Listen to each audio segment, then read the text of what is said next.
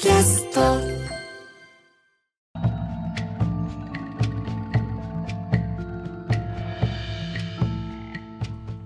あのね僕は今ちょっと微熱があってなんかここ1週間2週間ほどちょっとね実は体調悪いんですよ。まあ夏から秋にかけてっていうのもあるしなんかちょっと、えー集中力が手につかなくて仕事がちょっとできない状態。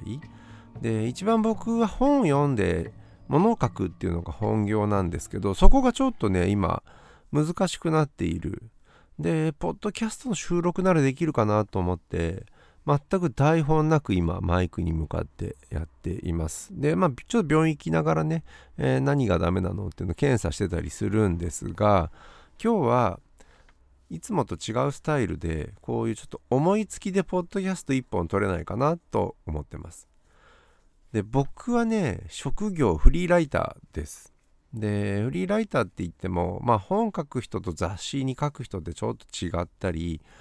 あの取材する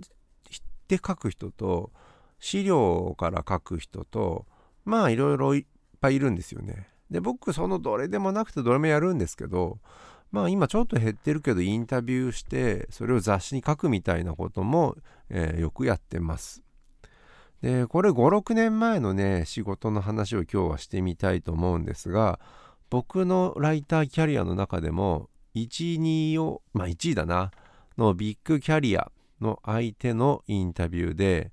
えーこれ45年前に起きた話をちょっと今日話してみたいと思います。Hey, it's Kaylee Cuoco for Priceline. Ready to go to your happy place for a happy price? Well, why didn't you say so? Just download the Priceline app right now and save up to 60% on hotels. So, whether it's Cousin Kevin's Kazoo concert in Kansas City, go Kevin, or Becky's Bachelorette Bash in Bermuda, you never have to miss a trip ever again. So, download the Priceline app today. Your savings are waiting. Go to your happy place for a happy price. Go to your happy price, Priceline.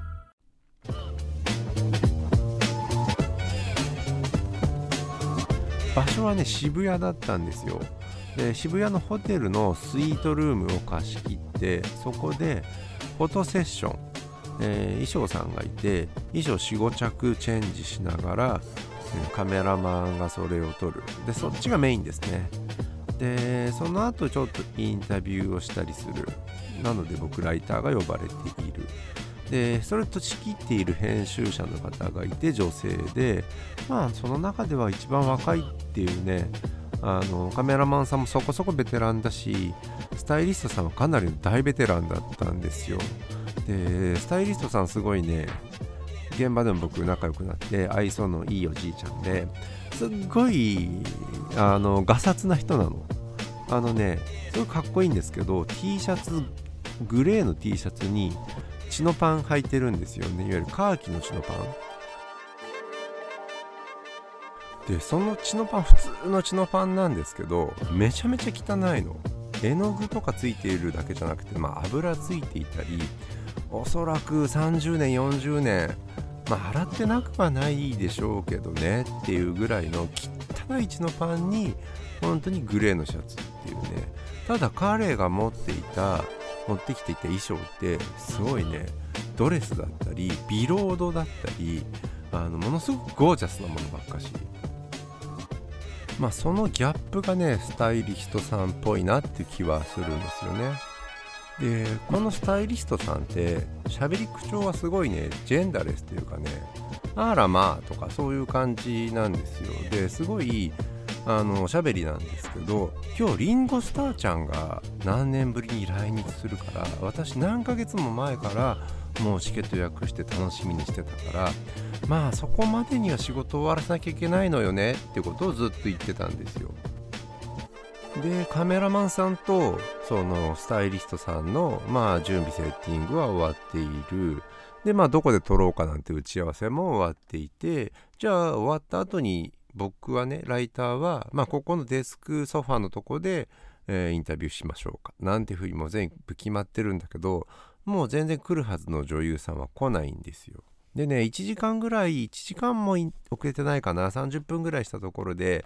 ようやくマネージャーさんが登場しました。これ女性で1人で来たのかな？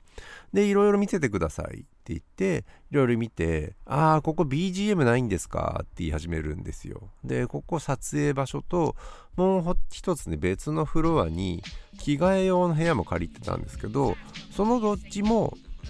BGM が必要だっていうんですよ。で戻った時にも BGM があるように2つ置いてほしいって言われて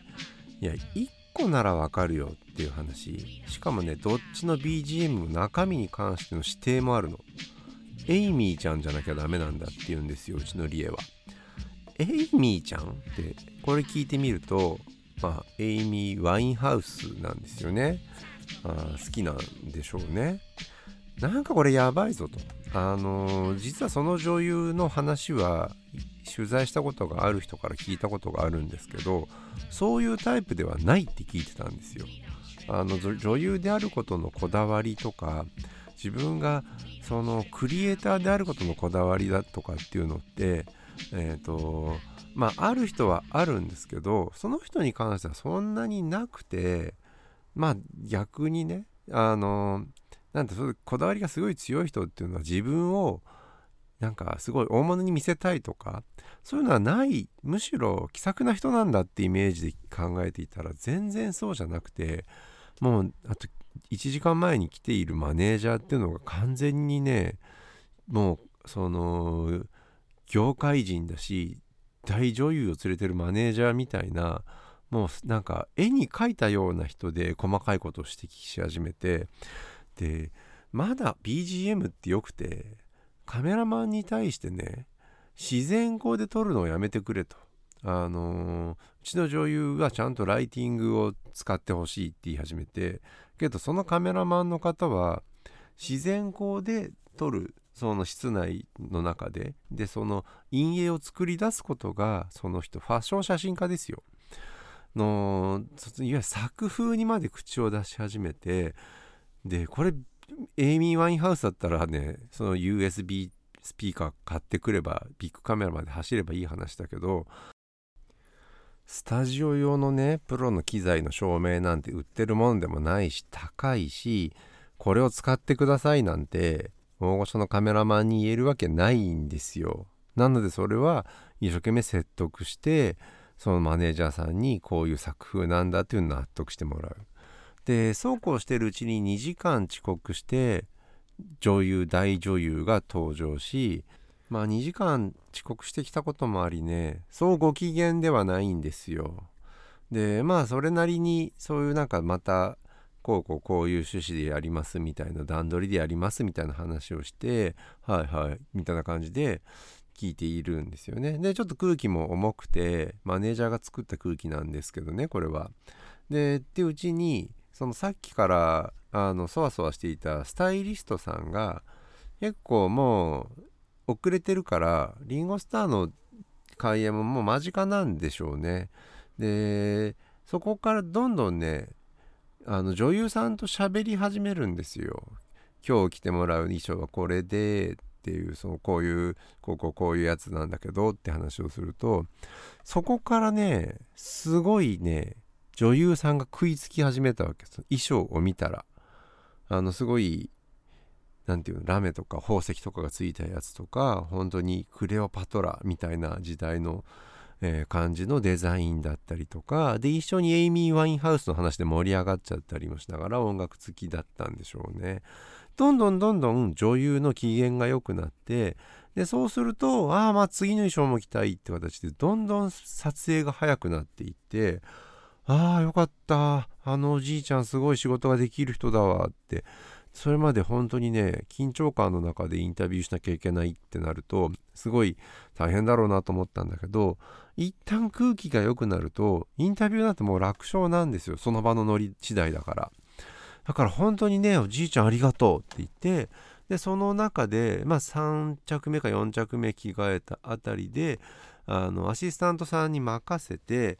ちょっと私これからすぐそこだ代々木だったのかなとか渋港だったのかそのリンゴスターの公演を見に行くのでちょっと抜けますってドローンしてで僕と編集さんはこっそり「本当ありがとうございました」って僕も本当に「グッジョブ!」っていうお呼び立ててちょっとハグまでしそうになったんだけどまあちょっとね血のパンが汚すぎたのでハグまではしなかったんですけど本当に感謝して、えー、彼を送り出すっていうね。でそのままインタビューもつつがなく終わり仕事が終わりまあ俺の10倍ぐらい大変だったのがその編集者さんなんだけどそれこそ Bluetooth のねスピーカーを買いに行かされたりしてるわけだしあのマネージャーとずっとやり取りしてきたわけだしまあ大変でしたねみたいな話だったんですけどいやーそれにしてもあのおじいちゃんのスタイリストさんには助けられましたねって僕が言ったらその編集者が止まってしまったんですよ。早水さんあれ女性ですいやびっくりしたんだよね確かに俺はちょっと最初見た時にこれ女性か男性か区別がつかないなっていうところから始まっている。髪型はちょっとショートボブでまあうん女性でどっちか女性ですよね。で喋り方も女性なんですよね。でただちょっとそういうなんかジェンダーレスな感じの喋り方ではあったというかその男性がちょっと女性っぽく喋ってる風に聞こえてしまった。でまあ全体からする何て言うんだろう。あのそのスタイリッシュなものとのギャップとしてのガサツさみたいなものをこれはなんかむしろかっこいいガサツさなのでちょっと説明が難しいんですけど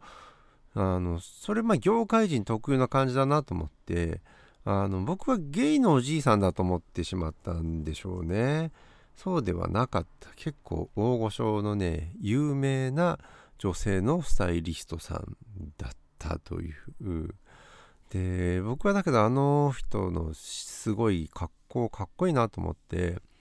あのどこで買ったか分かんないけど別に高そうなものではないんですよ。なのでこれはギャップなんじゃないかと思ってギャップにそのままね血のパン買いに行ってで同じような色のグレーのね T シャツを買って自分もちょっとあの格好してみたいなと思った、えー、あんなね仕事ができるスタイリストにはちょっと僕は程遠いですけどなんかそういう人をね引きつける憧れさせるようなところは、えー、服装にもありましたけど男性ではなかった。ねその日見に行った間に合いましたかね？ポールじゃないや。リンゴスターのコンサート。あの世代的にはおそらくねビートルズとかその辺をリアルタイムなのかわかんないけどまあちょっと年配の方なので本当に楽しんできた方なんでしょうねその中でねポール・マッカートニーじゃなくてリンゴスターの公演すごい楽しみにしてるっていうのも非常にいいなっていうねクリエイティブな感じってそっからでもちょっと感じ取れますよね。